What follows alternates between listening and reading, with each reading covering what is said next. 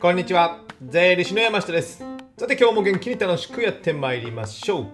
今日はですね日曜日なので、えー、全く違うテーマになるんですけども、えーアプリの紹介でですね、アプリの紹介を、スマホのアプリの紹介をしようと思うんですけども、まあ、タイトルにあったようにね、子育て世代の紙アプリということで、あのまあお子さんがいらっしゃる方だけが対象になるのでね、あんまりもう独身です、私独身ですみたいな方はちょっと対象にならないと思いますので、まあ、ここでやめていただいてもいいんですけども、まあ、こういったアプリっていうのがあるんですよって知っていただいてですね、何かしら仕事のアイディアとかにつながればいいかなと思ってちょっと話してみたいなと思います。じゃあそのね、今日ご紹介するアプリなんですけども、えー、ひらがなで見てねっていうね、見てねというアプリなんですけども、まあ、概要欄にリンク貼っておりますので、そこね、ちょっと覗いていただきたいんですけども、これね、どういったアプリかというとですね、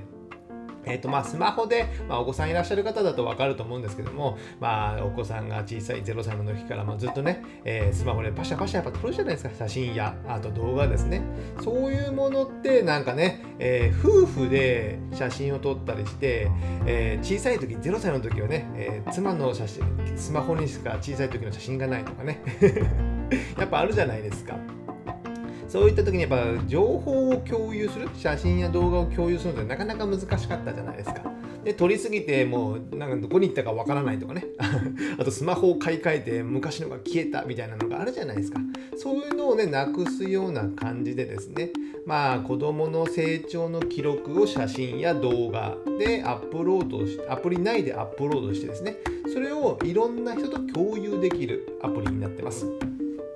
ですので、これね、まあ、夫婦で共有もできるし、僕じゃあ僕が撮った写真をそのスマホの見てねのアプリにアップロードするとですね、妻のアプリでそれが、えー、新しい写真がアップロードされましたみたいな感じで、ね、通知されて写真が見れる。僕がね、えー、子供と遊び行った写真とかですね。で、あとね、えー、面白いのが、あと、まあ、家族。じいじばあばとかね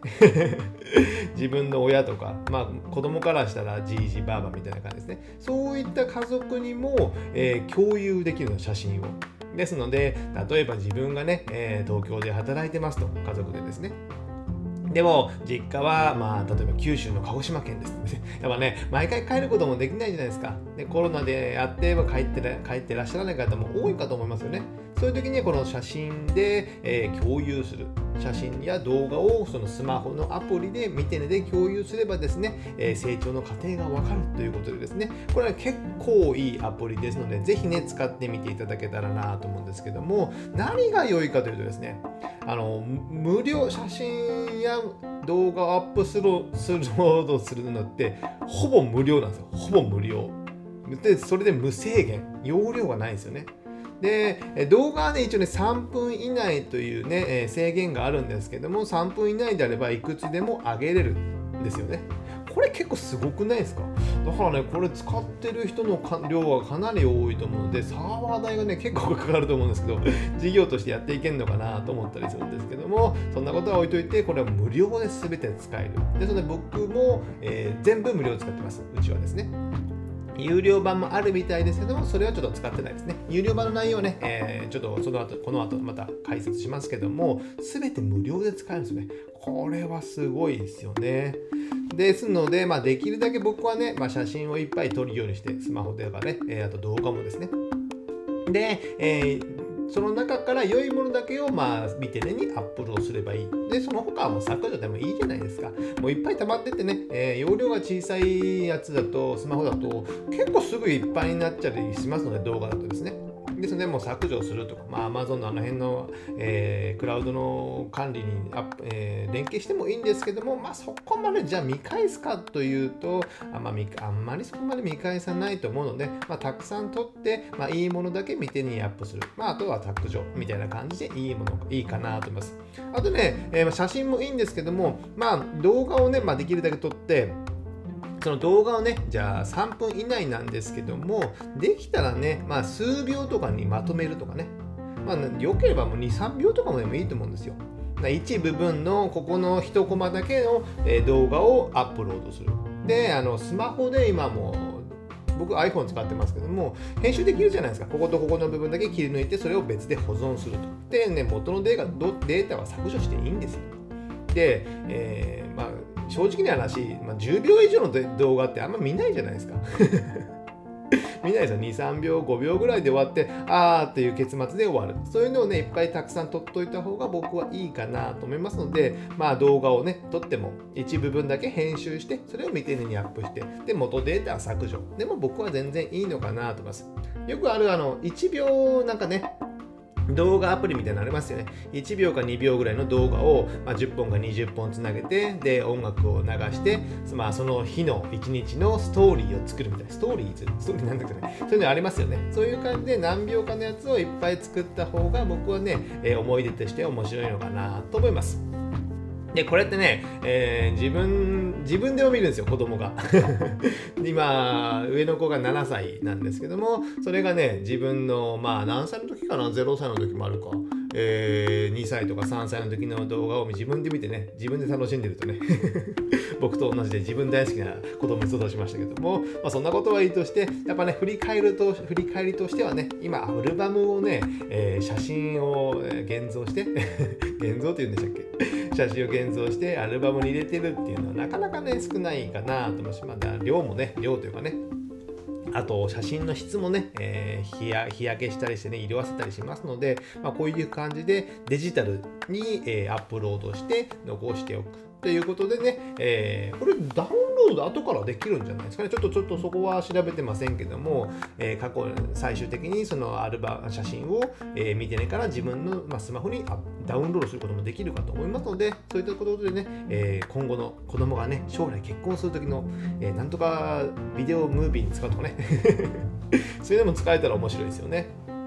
でね、この使いやすさがいいのはですね、これね、月別に表示されるんですよ。月別に表示されて整理される。何かというと、あの、通常ね、なんか整理するのって大変なんですよ。写真とかアルバム、アナログだとですね。で、スマホに入ってても、もう順番通り入ってるというか、まあ、いろんなのが入ってるから、えー、お肉の写真があったりね、子供の写真があったり、旅行の写真があったり、バラバラになってるじゃないですか。でも整理整頓するとめんどくさいので、まあ、これをね、えー、月別なので2020 2020年の12月とか2014年の何月とかそういったふうに昔の分で何何年の何月に撮った写真っていうのをね整理されるんですよ。これ面白いのが写真にはデータなんか日付のデータが入るんですかね。で昔撮った写真をアップロードしてもそその撮った日付にね写真がアップロードされるんですよね。例えば、えー、2015年に撮った2015年10月に撮った写真だったとしたらですね。じゃあ2021年の11月にアップロードしても2015年の10月の欄に写真が入るんですね。アルバムみたいな感じで。それがね結構いいなと思ってですね。でそうするとやっぱ見やすいんですよね。その成長の記録っていうのが分かってくるじゃないですか。なので過去を振り返るのも分かりやすいのでやっぱこの月別に表示されるっていうのはねこれはよく考えられてるなと結構思います。であとねその写真に対してあのコメントをつけれるんですよコメント。例えば僕がなんか、ね、供と2人でね遊びに行った写真をねアップロードしたとするじゃないですか。そしたら、まあ、妻がや、え、じいじばあばとかがそのコメ、えー、写真に対してコメントをつける大きくなったねとかですね。そういったもののやり取りもできますのでこれはね、えー、後々見てもあこれ何の写真だったかなってね写真だけ見ても分かんないじゃないですか。でもこれはなんとかなんとかの、まあ、幼稚園の運動会とか小学校のなんとかなんとか祭とかね。そういうのにコメントつけて何々をしたとか書いておけば記憶が蘇りやすいですよね。なのでコメントつけれるっていうのもね、これはいいなと思います。なんでまあインスタの家族バージョンみたいな感じで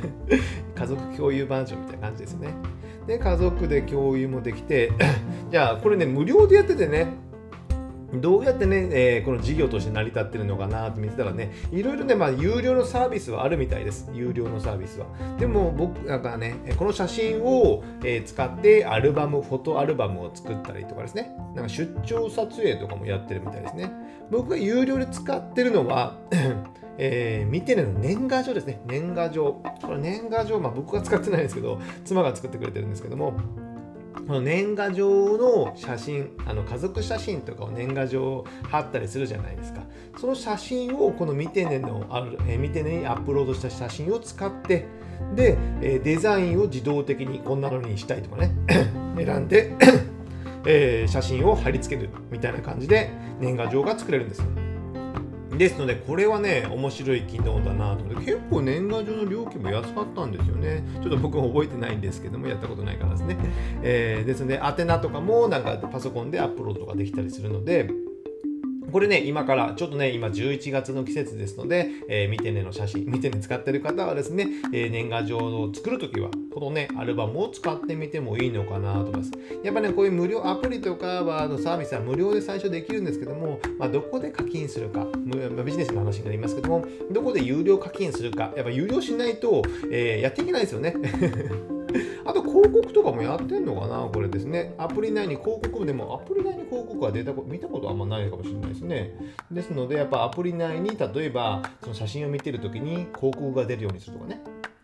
広告が出れば、その、まあ、子供用の、えー、広告の、えー、スポンサーとかがついたりしますよね。でも今見た限りではね、広告つかないんですよね。だから広告ビジネスのモデルではないってことなので、まあ、こういった年賀状とか、その写真を使った、あの、あと何がありましたかね、年賀状ギフトとかね、えー、いろいろありますけど、それぐらいかな。あと有料もあるんですよ。有料版の見てねって、見てねプレミアムっていうのがあるんですよね。見てね。僕はまだ加入はしてないんですよ、これ月額480円かな。でね、いろいろね、さっきちょっと調べてみたら、無料版とプレミアム版で比較サイトがあるんですけども、まあどうかな、いいのはね、動画のアップロードが3分まで、無料版は3分までなんですけども、プレミアムになると10分までできるとかね。あとね、兄弟。兄弟がいる場合、じゃあ5人兄弟がいますね。例えば、まあ何でもいい。三つ子です。三つ子です。三つ子の場合、じゃあ A 君、B 君、C さんとかね、C ちゃんとかね、えー、人物で同じ顔だったら、どれがどれか分かんないじゃないですか。それも GG バーバーとなればね、特にね。そういう場合、A 君、B 君は A 君のアルバム、B 君のアルバム、C ちゃんのアルバムでね、人物ごとに、兄弟姉妹ごとに分けることができるんですよ。で無料の場合はもう1冊まあ山下家なら山下家みたいな感じでの1冊のアルバムになるのでその交互にねもう兄弟いっぱい量がバラバラになると。っていうことになるので人物ごとに設定したいまあ双子以上かな。がいらっしゃる方はねこのアルバムでも無料版じゃなくて有料版にするのもいいのかなと思います。あとまあデジカメとかね一眼レフでされる方は、パソコンからね、写真をアップロードされる方は、有料版に入っていかないとできないっていうことになりますので、まあ、それね、スマホに移してね、えー、スマホでやればいいかなと思うので、それはできますので、まあ、プレミアムにね、なんかちょっとミテネさんに申し訳ないんですけども、プレミアムにね、ちょっと480円課金、ね、するまでないのかなと思ってしまうんですよね。年間でね、まあ、500円で6000円ぐらいになるからですね。なので、ちょっとどうかなと、もうちょっとね、なんかね、もう、もう一押しのね、プレミアム感の有料のあれがあればね、いいのかなと思うんですけども、ちょっと課金したいけど、なかなか一歩踏み出せない。480円ってあってことですね。やっぱね、これ難しいですよね。まあ、これもビジネスに話になりますけども、あの、無料から有料の課金ってやっぱ難しいんですよ。1円でも課金するってね、なかなかね、ハードルが高い。ハードルが高いですね。皆さんもね、やっぱ悩むじゃないですか。480円なんて、まあね、生ビールいっぱい飲んだら終わりですよ。生ビールも買えないかもしれない。飲めないかもしれないぐらいなんですけども、えー、生ビールは2、3杯飲んでしまいますよね。なんだかんだ言ってね。でもこの有料課金っていうのはなかなかね、え、毎月課金っていうのはなんかそのデジタルに課金っていうんですかね、まだまだ抵抗というか、あの、ありますよね。えー、じゃあ有料メルマガにじゃあ皆さん登録したことありますか？とかね。有料の音声のチャンネルにね、あと登録したことがあるのかっていうと、意外とない方も多いと思うんですよ。じゃあ僕がこのね、えー、ポッドキャストをやって YouTube を有料月480円にしますって言ったらね、誰も見ないかもしれない。誰も聞いてくれないかもしれないんですよね。ね、それぐらいね、有料というのはハードルは高いので、まあ皆さんどういうふうにその有料課金に持っていくかっていうね、このね、アプリのサービスっていうのはなかなか頭に悩ましいとこなんでしょうけども、まあね、この見てるのアプリは僕はね、えー、すごい使いやすくて、ま、子育て世代にはね、えー、紙アプリなのかなと思いますので、これね、子育てじゃなくてもなんかね、いろんなものにも使えそうな気がしますけどね。だからね、いろんなところで共有するみたいな感じですね。えー、なので、これね、えー、子育て世帯の方はぜひね、この見てのアプリを使っていただけたら、えー、面白いのかなと思いますので、えー、今日はそんな話をしてきました。じゃあ今日はですね、え、お休みだったということで、えー、子育て世代の、え、紙アプリ、見てねを紹介しました。じゃあまた来週、次回お会いしましょう。さよなら